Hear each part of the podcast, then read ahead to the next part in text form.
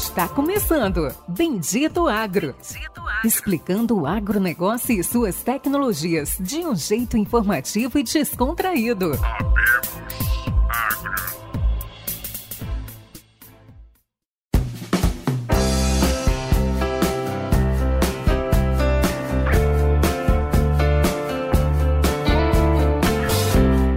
Sejam todos bem-vindos, meu amigo, minha amiga, aqui no Bendito Agro, o seu podcast de conhecimento e inovação no agro. Iniciando agora a nossa segunda parte desse grande episódio aí com Edson Vendúsculo e Vitor Duarte, com o nosso co-host Pericles Briante. Co-host, cofundador Pô, só com o host aí, quem que não entende o que é host aí? Quem não entende, pesquisa. Quem você não sabe o que é co-host, pesquisa.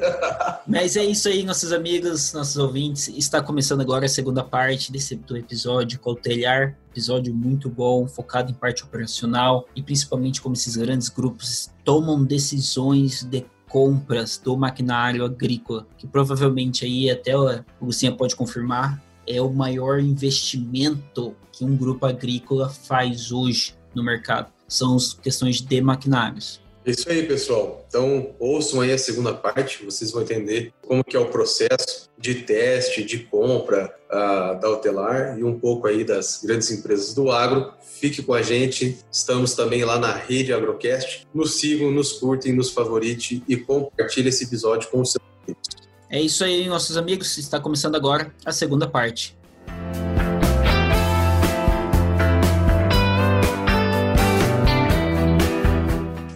puxando um, um, ganchinho aí na contabilidade, vamos falar mais um. Queria fazer uma pergunta. Eu ouvi na, na apresentação uh, do grupo lá no Strider Day que vocês avaliaram aí na, na safra, vocês fizeram uma avaliação de, de qualidade de plantio, né?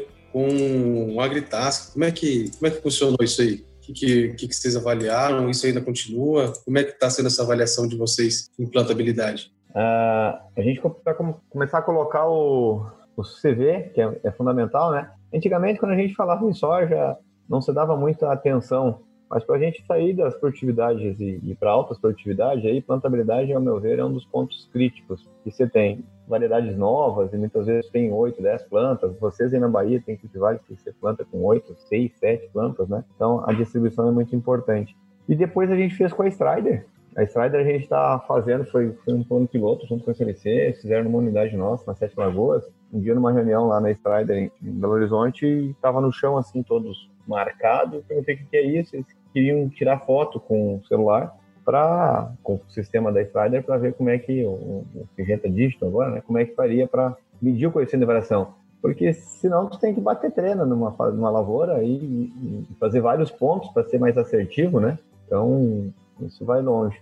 E aí que nasceu esse, esse negócio mais forte para o coeficiente de avaliação. Ele é importante? É, mas ao mesmo tempo, em alguma situação, ele é quase que uma autópsia, né, Luciano? Porque já nasceu a planta. Tu já tá. Onde é que ele vai ser importante nesse momento? Para um possível replante ou não? Daí a gente começa a ter um ganho maior. Nós vamos ter uma tecnologia de fazer ainda um coeficiente variação no plantio ali na hora, sem ser por cavocar lá ou um sistema diferente de quanto a distribuição, distribuição aí, tipo um, um field view. o Victor pode contribuir até melhor que eu nesse ponto. Bom, nessa parte do, do coeficiente, a gente até hoje estava sentado com o Rodrigo, né? O Rodrigo é nosso, nosso gerente técnico. E a gente estava analisando alguns mapas no Field View e vendo a questão de produtividade, porque algumas faixas tinham produtividade melhor e estava o talhão bem fatiado, vamos dizer assim. E a gente começou a analisar, fomos atrás dos dados, né? Abrimos o Strider e olhamos o coeficiente de variação né, daquele talhão. E ele estava bem abaixo. E aí a gente começou a analisar essas passadas, que era, era um talhão que a gente já tinha visto que tinha acontecido isso, o, o Edson sabe, o, é, o talhão 7 da Rio Verde lá não só ele, como o 8 também, que a gente começou a analisar. Além do coeficiente, tinha outras coisas, profundidade de plantio. Né? E agora, na colheita, ficou nítido. Aonde foi plantado mais fundo, a planta demorou mais para emergir, algumas plantas não emergiram, e a gente teve uma, uma, uma produção abaixo do esperado naquela, naqueles talhões. Como foi colhido apenas com uma coletadeira de algodão, o mapa ficou perfeito, não tem erro. Aquele mapa, ele pode ter um erro de produtividade, mas das falhas ele não tem, porque foi uma única máquina que colheu.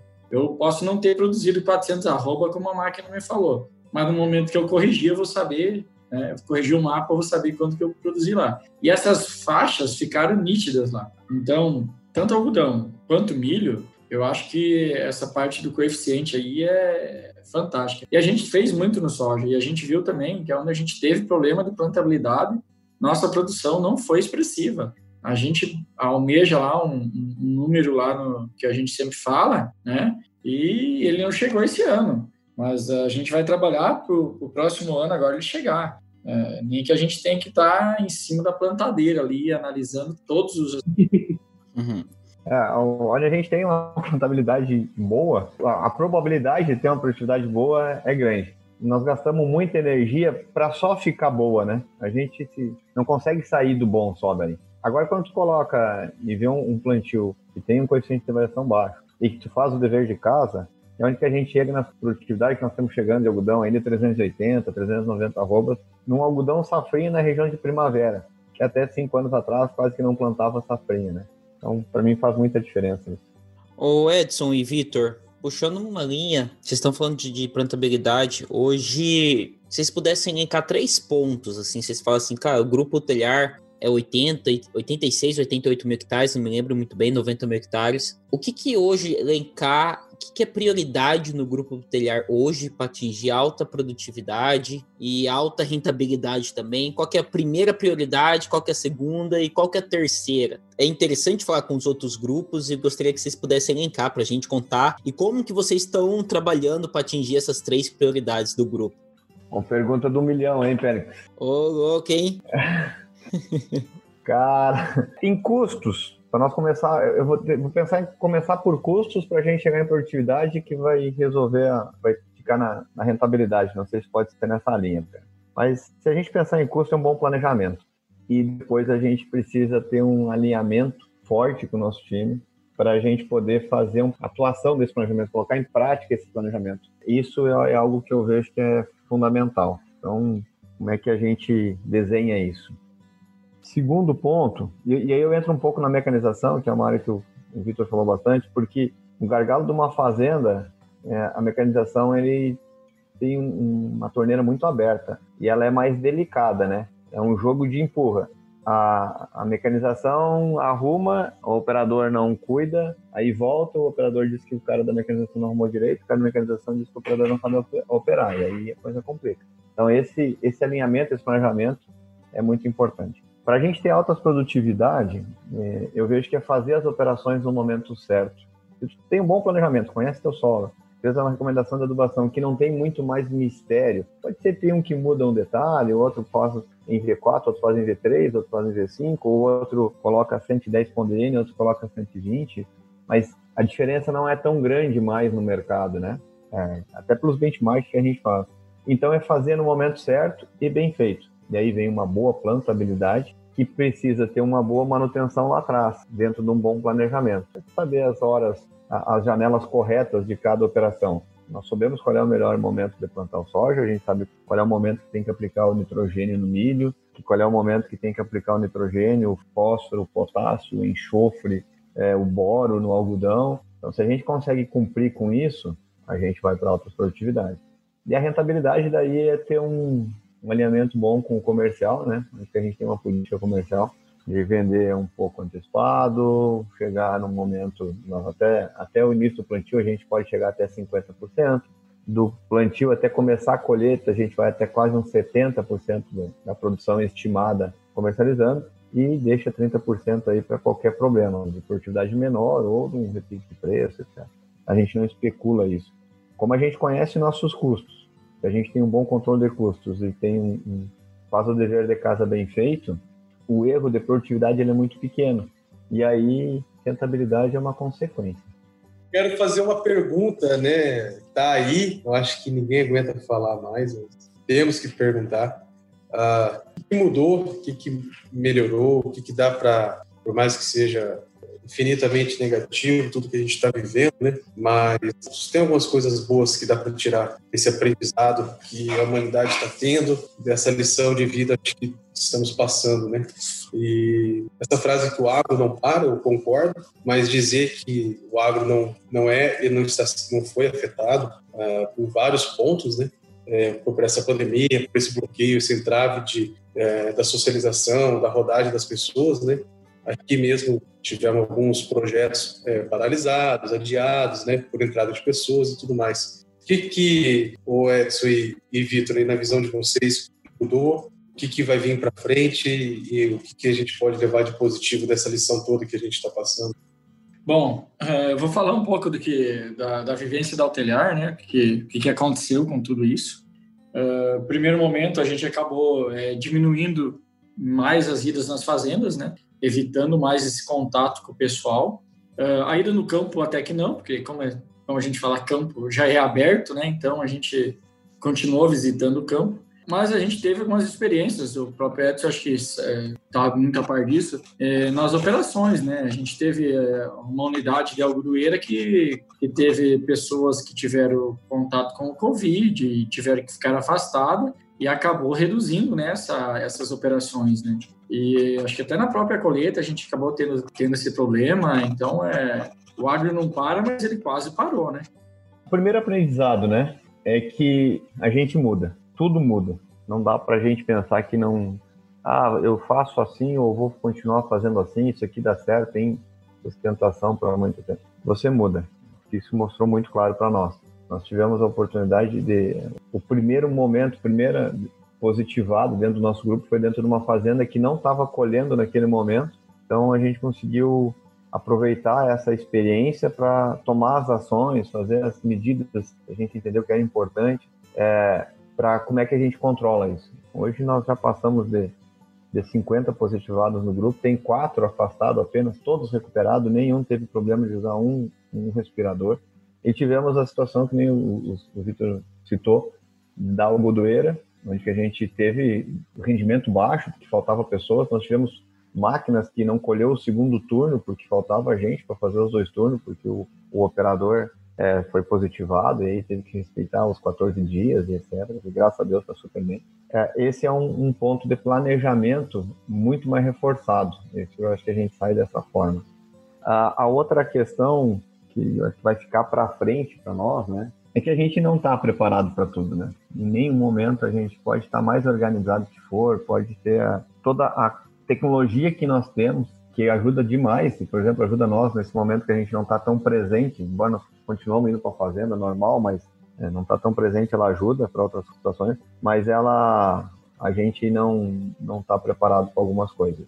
Eu não sei se a gente vai conseguir estar, tá, né?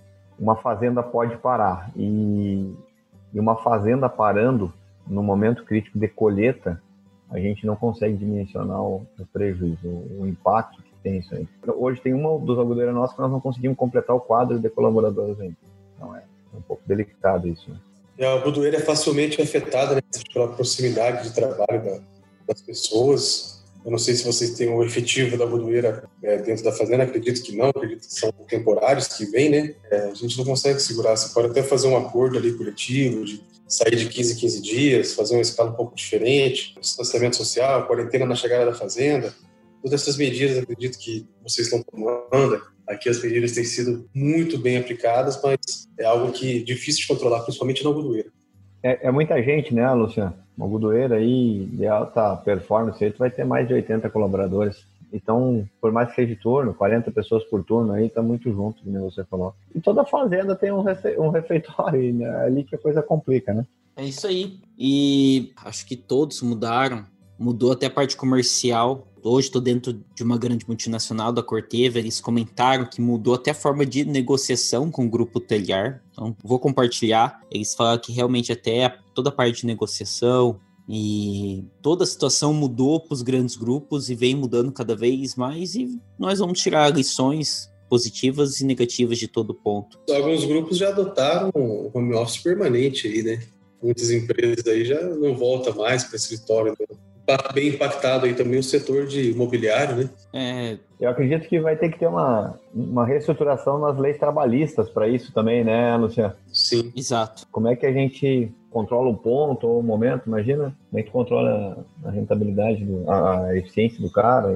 Exato. E até um dos pontos positivos é que, principalmente no agro, muitos trabalhadores, acho que nós, nós quatro aqui trabalhamos por produtividade. E assim, por mais que a, possamos ter carteira assinada, mas a ideia é produtividade, né? não tem hora extra, não tem, você não pode chegar, você não pode sair às 5, chegar às 10, então o agro ele se destaca muito por esse ponto. Mas Edson, Vitor, acho que essa talvez um pouquinho mais pro Edson essa pergunta. Como que vocês veem, né, trabalhando num grupo que é de qual que é a diferença de vocês trabalharem num grupo igual o Telhar, né? Que é um investimento totalmente estrangeiro de fundos de investimento, e para onde para um grupo normal, familiar, seja um grande grupo, sei lá, vamos citar SLC, ou, mas um grupo normal que seja familiar, e para onde que esses investidores externos tentam levar o grupo. Eu acho que é fundamental a ideia e a Hotelier vem sendo aí é muito visado por essa forma diferente dela de trabalhar. Qual é essa grande diferença e como que impacta a vida de vocês hoje no final do dia por ser, vamos dizer assim, o dono do dinheiro ser um grupo de, de fundo de investimento? Bom, primeira parte boa, vamos para as partes boas. Parte boa é que tu tem mais liberdade, na minha visão. Porque nós estamos na frente do negócio, é, o dono do dinheiro ele não conhece o negócio, ele conhece o número, e ele optou por investir e ele vai sair. Ele tem um prazo, né? Que breve tem um prazo para botar o dinheiro depois é, realizar esse o resultado dele. E, pode vir outro, pode vir um produtor normal comprar, mas o Oterário teve uma situação que ele cresceu muito no passado, então pode ser que seja outro investidor. O agro é um excelente lugar para investir, mas tem que entender que a rentabilidade dele ela é ao longo do tempo, né? Precisa investir bastante para poder tirar dinheiro. E isso é um grande desafio. Aí vem outra parte, né? Que é o maior desafio é de como tu mostra isso para ele. Como é que tu mostra que uma semana você está colhendo uma estimativa de colher 310 arroba de algodão e na outra semana tu coloca a máquina da 290, da 280, que as contagens de maçã foram excelentes, mas o peso do capulho não deu. Ou o milho caiu, ou teve um ataque de porco num, num talhão, numa fazenda, num talhão, e aquele talhão respondeu por 85 sacos de soja e o talhão do lado, de milho, o talhão do lado deu 115, 130, 140. Então, essas explicações, elas são o que tem que ter muita consistência, né?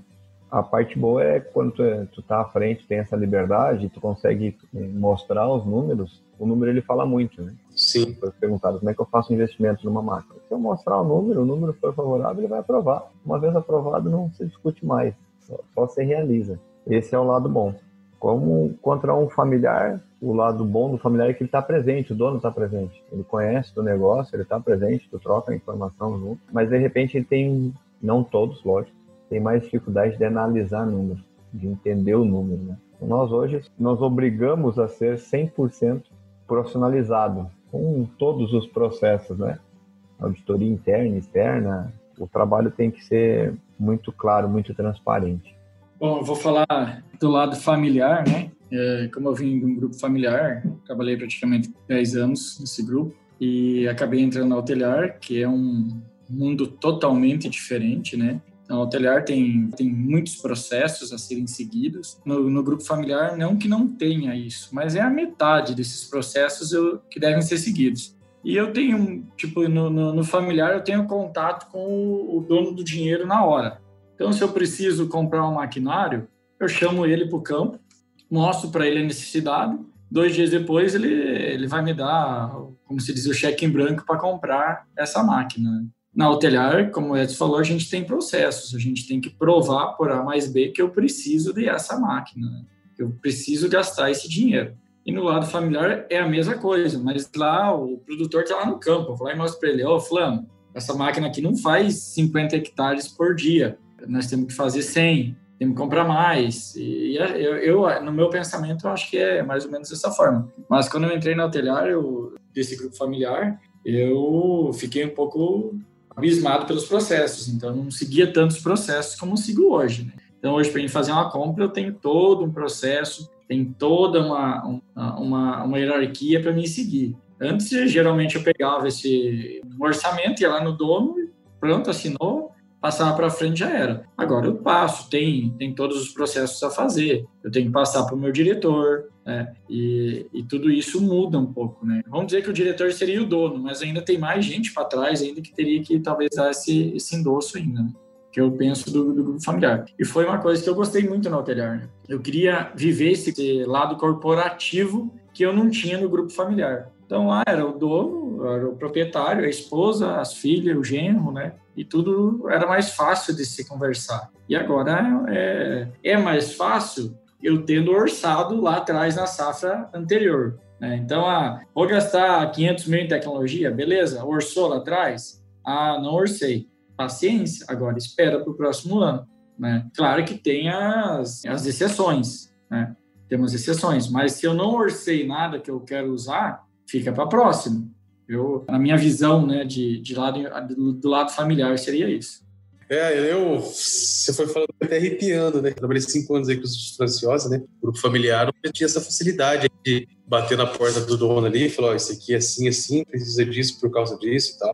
E o dono, às vezes, você falou dois dias, né? Às vezes é dois dias, às vezes era na hora, compra e pronto, né? E eu tô lá desde janeiro aqui na. Aí eu tive uma passagem na área comercial e tô desde janeiro aqui na, na Xingu Agri, que empresa japonesa de investimento fechado, com sei quantos mil auditoria, de stocks e processos. Tô apanhando um pouquinho, viu? tô sofrendo.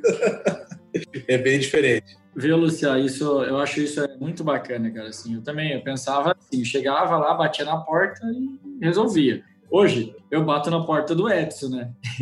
Ele sabe, muitas vezes eu chego lá, eu chego lá, muitas vezes eu saio de lá sem, sem nada. Sem esperança. Sem esperança, mas muitas vezes, muitas vezes a gente sai com, com algo, né? Mas é aquela questão, cara, não orçou? Não tem. Dançou, dançou. Então, certo, é igual você, ah, eu quero comprar um carro ano que vem. Eu vou, ou vou economizar agora, eu já tenho o dinheiro para gastar ano que vem, né? Pensando que eu já vou ter lá na frente uma comissão, alguma coisa do tipo, né? Ô Edson, a gente tá, pessoal, Edson, Vitor, a gente tá chegando na nossa reta final. E gostaria de perguntar para vocês, acho que o Edson comentou um pouco que o futuro da Hotelhar, você comentou que no futuro eles querem um retorno, e é isso, é por causa disso, da venda, Edson, acho que assim, acho que todo o mercado agrícola do Brasil, é, que conhece o nome Hotelhar, quando ficaram sabendo que ia ser vendido para a Mage, depois voltou, acho que todo mundo ficou impressionado. Mas isso já estava planejado pelo grupo, pelos investidores estrangeiros desde o início. Como que você vê isso? E também quero que emende para vocês dois uma pergunta: como que vocês veem o futuro da empresa aí dentro dos próximos anos, que é vem de investimentos, seja em orgânico, seja em outros tipos de investimentos aí que está acontecendo? Bom, quando a gente começou a reestruturação em 2013, 12 para 13, organizar, ter valor e o investidor sai e entra outro investidor. Eu falo que a gente já, já foi vendido e, e nem sabe, né? Em algumas vezes já passou por outros donos e não sabe. Por exemplo, foi uma empresa, a Hotelier nasceu na Argentina, com o Fernando Oscar Alvarado e outra, outro produtor, e chegou a plantar 960 mil hectares entre as duas culturas, as duas safras, né? No, no ano, entre Bolívia, Brasil, Uruguai, Paraguai e Argentina. E depois, hoje, não tem mais argentinos sendo sócio do Hotelar. Os investidores são inglês, americano, árabe, fundo árabe. Então, teve situações e o investidor lá ele vai trocando, a gente muitas vezes não vai sabendo. Tem as cadeiras no conselho, no board, e aí sim, essas quando muda é porque alguém entrou novo, né? Ou alguém comprou uma cota ou algo diferente. E é esse processo que eu acredito que vai mudar, porque o Hotelar ela reestruturou de um tamanho que o que era de ativo separado para vender quase que já foram vendidos. Agora é a companhia toda. Pode ser que seja comprado por um grupo brasileiro que já está no agro, que está atuando no agro, e aí automaticamente eu acho que uma vez acontecendo isso, ele se torna mais definitivo essa venda, né? E pode ser que outro grupo de investidor lá fora que vai ficar 7, 8, 10 anos, vai injetar um pouco mais de dinheiro, vai querer crescer, expandir, e depois também vai, vai vender, vai fazer um IPO, vai fazer outro processo. Telar em 2008 quase fez um IPO. Aí deu problema no Lehman Brothers lá e, e, acabou não acontecendo. Então, esse foi o processo da, da Alteliar. A Alteliar, mais cedo ou mais tarde, o investidor vai trocar. Ele vai ser estrangeiro, vai ser brasileiro, a gente não sabe. Qual o futuro da Alteliar? Eu vejo que a gente tem que valorizar a empresa com produtividade, com processo correto, com tecnologia, com custo baixo, com governança uh, no sistema produtivo. É, é, esse é o nosso trabalho para ter valor à companhia. A companhia são feitas de pessoas, todas as empresas são feitas de pessoas, ao meu ver. Então, se tem uma companhia valorizada, as pessoas que estão nela também são valorizadas, pela própria companhia ou para o mercado. Uh, pegando o que o Edson falou, cara, eu acho que hoje a Hoteliar é uma empresa muito bem vista no agro, como tu falou, Périx. A gente tem uma operação muito enxuta, cara. Uh, não estou bem lembrado, mas acho que a gente não passa de 900 funcionários hoje, né? E estamos aí plantando uma... 737, para ser exato. 737, então. Uh, cara, eu hoje eu digo que tem muita empresa do tamanho nosso que deve ter o dobro de funcionários. E a nossa operação está rodando, está rodando perfeitamente. Nós estamos trabalhando perfeitamente com esse número de pessoas. É, o futuro, cara, é um futuro que a gente ainda não sabe, mas como a gente conversa às vezes entre nós no, no planejamento ali, o Edson, o pessoal, cara, a gente está tocando o barco. Safra 2021 já está planejada, né? Vamos tocar o barco. Se amanhã chegar um novo investidor, é outra coisa, mas até agora a gente não tem nada, não sabe de nada e vamos tocar o barco, vamos, vamos produzir a safra 2021. Né? Vamos ter algumas reduções diárias e algumas culturas, mas tranquilo, todo mundo está fazendo isso, né? Reduzir alguma, alguma cultura e aumentar outra, né? E vamos tocar o barco. É, principalmente o algodão, né, Vitor e Edson? É, então, isso. Principalmente o algodão. Cenário complicado, né? Como é que vocês vão trabalhar com isso 2021 aí? É, como o algodão está tendo um, um, preço futuro bom, bacana, consequentemente a gente vai acabar diminuindo, né? O Edson pode complementar depois, mas a princípio é isso. E a gente vai aumentar alguma cultura que, que esteja tendo uma rentabilidade bacana, que teoricamente tirou o algodão do milho, né? Aí, é, então, a safra 2021 do Altelhar está planejada, está orçada, e eu acredito, acho que até o Edson pode complementar, já está até aprovada. A gente vai tocar o barco. Ah, nós estamos com todos os produtos comprados já, semente, químico, fertilizante, já dentro da fazenda, operações sendo feitas, aplicação de MIB, de KCL, fósforo, lanço, nas áreas que são. Então a operação está full. Para 2021, com redução no algodão, aumento de milho segunda safra e um pouco de aumento de soja. Fica a expectativa aí de redução de algodão no Mato Grosso de uma forma geral? Teve conversas um, um tempo, 60, 90 dias atrás, até 30%, e eu já escutei conversa agora indo para casa dos 10, 15% só. Uh, eu acho que o, o, produtor tradicional ele não vai reduzir tanto, uhum. porque ele tem uma, uma estrutura que está rodando, né? Precisa rodar, e tá, vai apostar um pouco mais em alguma, em algo. Mas eu acredito que ela, ela vai beirar 20% de redução. Esse é o número que eu, que eu penso. É, mais ou menos que, que eu acredito que vai girar na Bahia aqui também. Bom, mas para finalizar aí, queria saber o que que, na visão de Edson, de Vitor, o que esperar das tecnologias aí para o futuro próximo, aí nos próximos, nos próximos anos, o que você espera encontrar, Edson? E só complementando, Luciano, antes, quando vocês falam de tecnologias, a gente pode falar de tudo, tá? São inovações tanto do campo, de orgânico, fungicida? Vamos. Quero deixar essa, essa pergunta mais aberta, você, porque todo mundo fica falando de só tecnologias de startups, machine learning, mas eu acho que é, vale a pena citar que muitas inovações que estão vindo não vai ser só, vamos dizer assim, do que a gente está acostumado de ver de startups, agro, smartphone e outras coisas. Tem muitas outras inovações que estão acontecendo no campo, propriamente dito fez compra e-commerce, o Edson, essa safra? Chegou a fazer compra e-commerce já? De certa forma, sim, né? Que teve muito também o e-commerce que eu acho que não, não foi uma plataforma, mas é, muitas reuniões, que nem a gente está batendo um papo agora, fazendo trabalho pelo, pelo Meeting, pelo Teams ou pelo, pelo Zoom, né? Fazendo alguma coisa nessa linha. Quando a gente fala em, em inovações, eu acho que esse é o, um nome legal, ele é muito interessante, porque me remete a eu sou do Rio Grande do Sul, do Rio Grande do Sul, e da época do, do convencional, do soja, o preparo de plantar soja em sistema convencional, antes da, da devia um plantio direto, e a gente usava muito herbicida. Depois, eu cheguei em 2005 no Mato Grosso, não se usava mais pré-emergente, né? Aquilo não foi passando, e a gente está voltando a usar pré-emergentes que faziam 20 anos que estavam quase que fora do mercado. E então, eu tô, o, o velho se tornou uma inovação, né? Voltou para um processo diferente num tempo diferente e que é uma inovação. Eu vejo que os orgânicos têm uma, um apelo, mas a gente não tem capacidade de demanda. Porque se a gente for definir o orgânico realmente como é orgânico naquilo que eu penso, é zero de qualquer químico. Agora, os biológicos, esse tem uma evolução grande pela frente. Esse eu não tenho dúvida que nós vamos ter um, um ganho grande pela frente. Agora, nós precisamos ter qualidade e controle disso, para não se tornar um problema. Porque, no final do dia, a, a natureza sempre busca o equilíbrio, né? Ela busca equilibrar.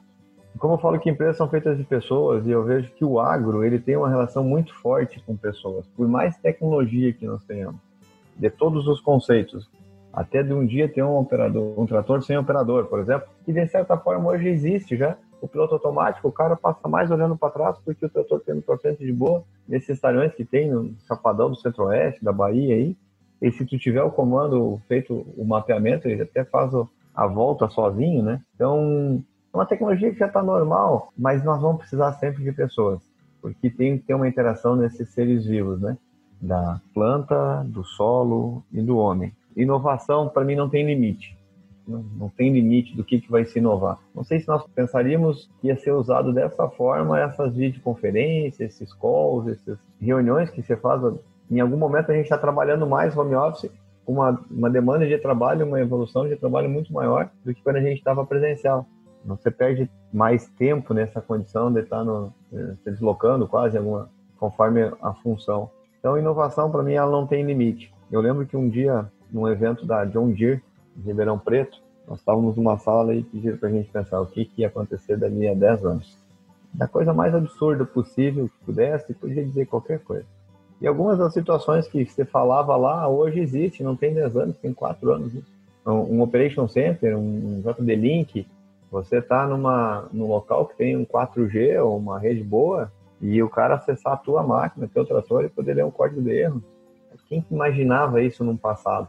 Então, eu não sei, inovação ela é sem limite e vai acontecer muita coisa. Biológico no ramo da agricultura para mim vai fortalecer cada vez mais. Capacitação do ser humano para usar esse trabalho, essas tecnologias todas vai se envolver mais. A juventude tende a voltar um pouco mais para o campo o agro não é que seja bola da vez, o agro não é a estrela do negócio, mas ele começa a ser cativante e interessante porque começa a trazer conforto e rentabilidade. Ele começa a, trazer condições que a gente não tinha no passado. Você começa a ter oportunidade de pagar bem, porque vai dar retorno, de operar máquinas que são mais confortáveis que muitos carros que você tem. E que nem o Luciano falou, São Paulo, tu vai ver muito prédio aí, comercial fechado. Vão ter que recriar, né? Reinventar. Bom, vou falar do que eu entendo, né, que é de tecnologia aí. Uh, Luciano, eu penso assim, cara, que eu acho que essa parte da, da conectividade, eu acredito que uh, o próximo ano aí a gente vai ter bastante coisa de, do lado da conectividade, que vai ajudar muito no campo. Uh, tenho visto alguns trabalhos de algumas operadoras e tal, mas vou até fazer uma crítica aqui. É, eu tenho visto eles, é, tipo assim, fazendo você pagar o projeto e não eles bancando o projeto. Uh, hoje, até mandei a foto num grupo hoje, eu estava numa área nossa aqui próxima da cidade, em, em linha reta não dá 10 quilômetros.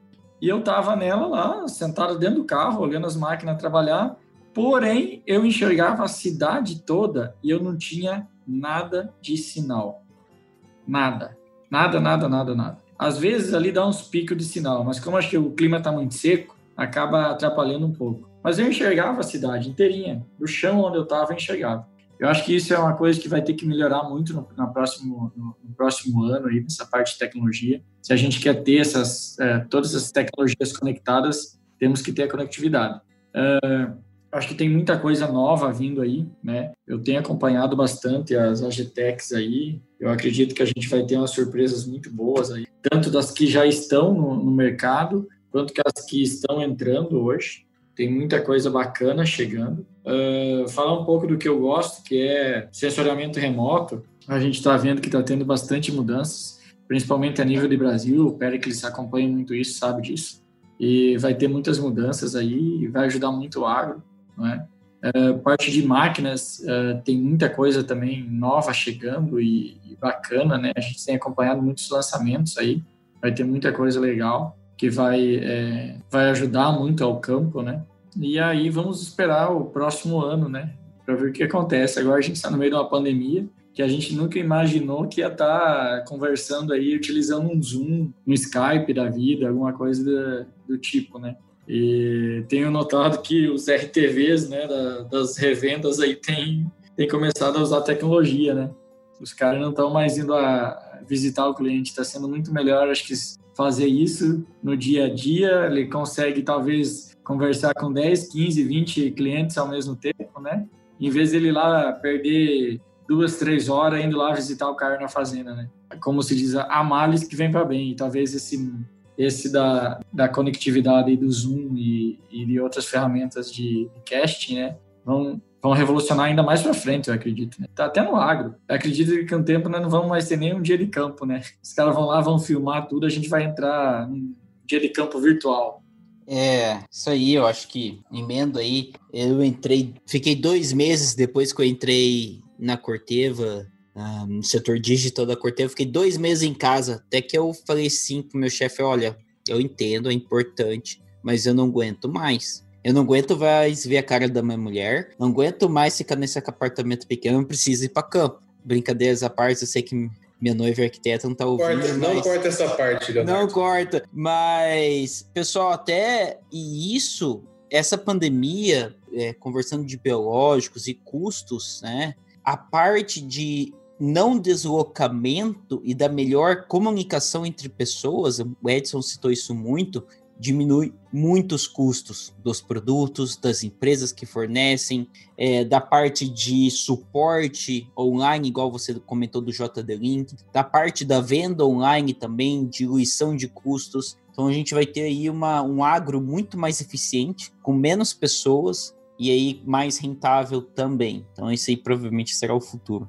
Pessoal, a gente está se encerrando, tá? Estamos encerrando o podcast Bendito Agro. A segunda parte, já estou avisando que vai ser cortado em duas partes. Já foi cortado, estamos no segundo episódio já. Depois a gente vai organizar os episódios. Mas se vocês tiverem alguma mensagem final para deixar para os nossos ouvintes, o que que, que que nosso ouvinte tem, tem que trabalhar, estudar, que que eu acho que se vocês pudessem dar dica para alguém, qual dica vocês dariam? Então a gente tem muito ouvinte aí na universidade, tem muito ouvinte que está no campo, que está rodando. Então, vamos deixar aí partir para os recados finais. Eu vou deixar o Edson dar esse, essa dica aí para mim escutar agora. Saiu bem, hein, Vitor? Saiu pela tangente agora. ah, por isso que é bom trabalhar com um cara inteligente, né, o senhor Pérez? Sei. É aquele momento assim, vamos, pessoal, tá na hora de ver os custos, né? De ver os problemas. Se o cara dá uma dor de barriga, tem que. uh, sabe que eu tive a oportunidade de, depois de 18 anos de formado, eu voltar no UFSM e poder falar por dois momentos. Uma semana acadêmica de agronomia e, e outro no Inove, lá no Outliers, um outro programa deles. Foi muito gratificante. E eu vou buscar o que, que eu falei lá, eu acredito. Quem, quer, quem gosta do agro, quem, quem quer se envolver com agro, eu vou usar sempre esse termo que é trocar o couro no sol. Aí tem que trocar a pele no sol, tem que ter passado algum tempo lá na ponta. Não necessariamente que o cara tem que ser um operador, tem que ser um técnico, ele tem que viver, ele tem que dormir, ver o sol se pôr e o sol nascer dentro de uma fazenda. Porque as coisas acontecem nesse interim, é nesse momento que as coisas vão acontecendo. A visita de cinco horas, de duas horas numa fazenda, ela não, ela não te mostra tudo o que acontece. E o agro é muito dinâmico. Então, tem que gostar. Eu, sem sombra de dúvida, tem gostado do que faz. Nem tudo no agro é gostoso de fazer, mas a gente tem que ter, brilhar o olho, tem que ter a ternura, tem que gostar de acordar e saber que aquilo que ele está fazendo vale a pena. E não acredito que não seja só para agro, para qualquer coisa que a gente for fazer. Eu tenho, para mim, que a segunda-feira é o melhor dia da semana, porque a gente começa tudo, né? A gente começa um. Sempre é bom começar um novo projeto, um novo dia, uma nova semana. É sempre bom a gente começar algo e depois ver ele finalizar. Por isso que a sexta eu acho que tem que ser comemorações sempre. Sexta e sábado. Mas a, é gostar, é gostar muito do que faz. Não sei se tem que estudar muito, porque hoje, com todas essas possibilidades, facilidades, tecnologia, a gente não não precisa mais ser o um, um cara que tem que ter uma, uma, pós-graduado, etc. Né? Tem muita gente boa que fazem muito bem algo. Então, estar junto dessas pessoas ou conseguir trazer elas para perto de você. Porque elas vão dar o suporte, vão dar a sustentação para você entregar um bom resultado e ter é, sucesso na, naquilo que você escolheu. Eu acredito que é isso. Isso aí, pessoal. Você que está aí ouvindo esse podcast, você que está na faculdade, ou você que está quase saindo, vou falar para você, como dizia o meu avô, traduzindo o que o Edson falou: tome tento, rapaz. Não é isso, Edson? e diz que é perto dos bons que a gente fica melhor, né? Exato. É, isso aí. Eu quero, quero fazer uma complementação. Esses dias eu estava lendo um livro, até me impressionei, porque a gente fica só artigo, LinkedIn, e vídeo aula, e pós-graduação, e trabalhando que a gente parou de ler.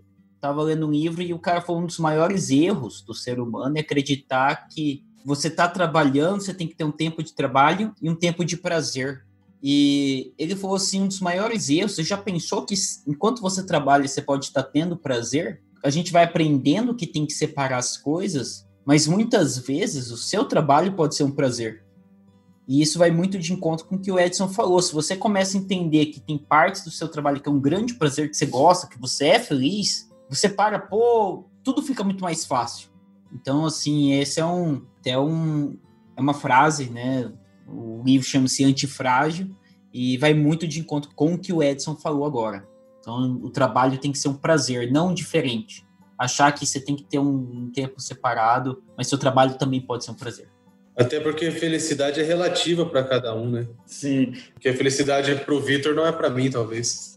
Vou pegar um gancho dos dois, do Pericles e do Edson. Tipo, como eu falei, eu vim numa formação totalmente diferente, que não tem nada a ver com agro não tinha até então, né? Vamos dizer assim, que a partir de agora ela já está tendo, que é a parte da tecnologia da informação, seja ela mexendo num celular, num computador, uh, num IHM, numa algodoeira, por exemplo, que foi o que eu convivi também, uh, você vai aprendendo. E, cara, uh, hoje eu no agro, eu, é a coisa que eu mais adoro fazer. O Edson sabe, a gente tem um, um grupo entre nós ali do nosso setor, vamos dizer assim, que, cara, a gente está todo dia, um de nós quatro, a gente está numa fazenda.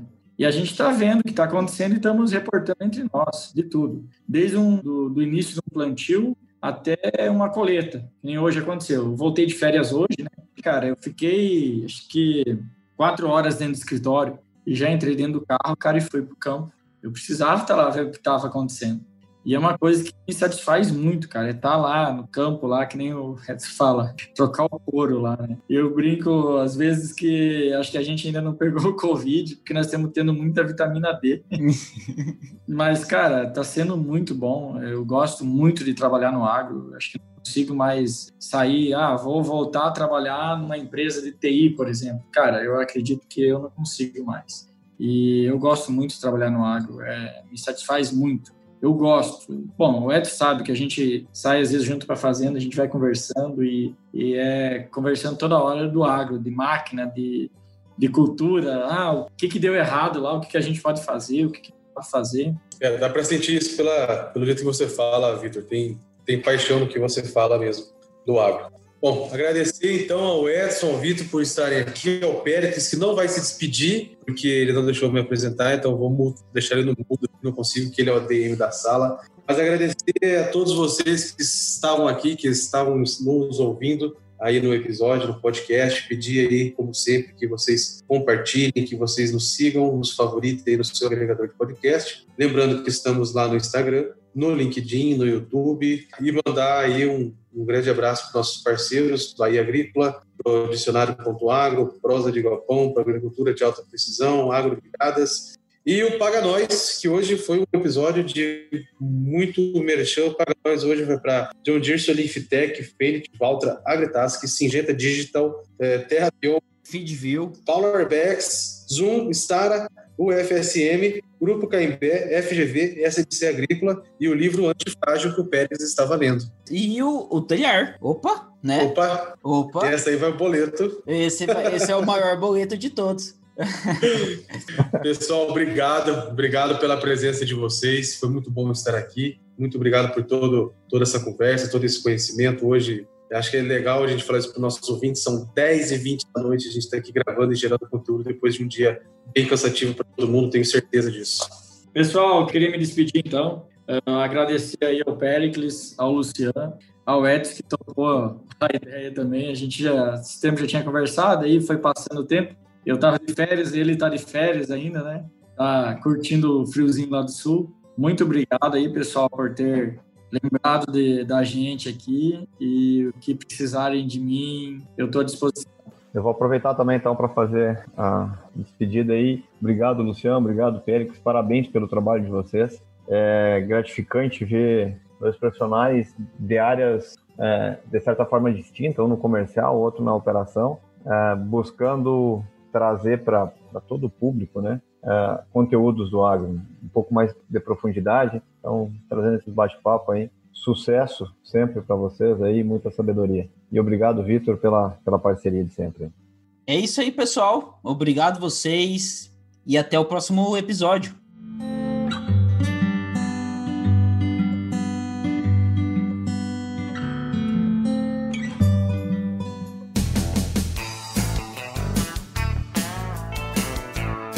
Você ouviu Bendito Agro. Acompanhe o nosso programa nos principais aplicativos de podcasts e fique por dentro das tecnologias envolvendo o agronegócio.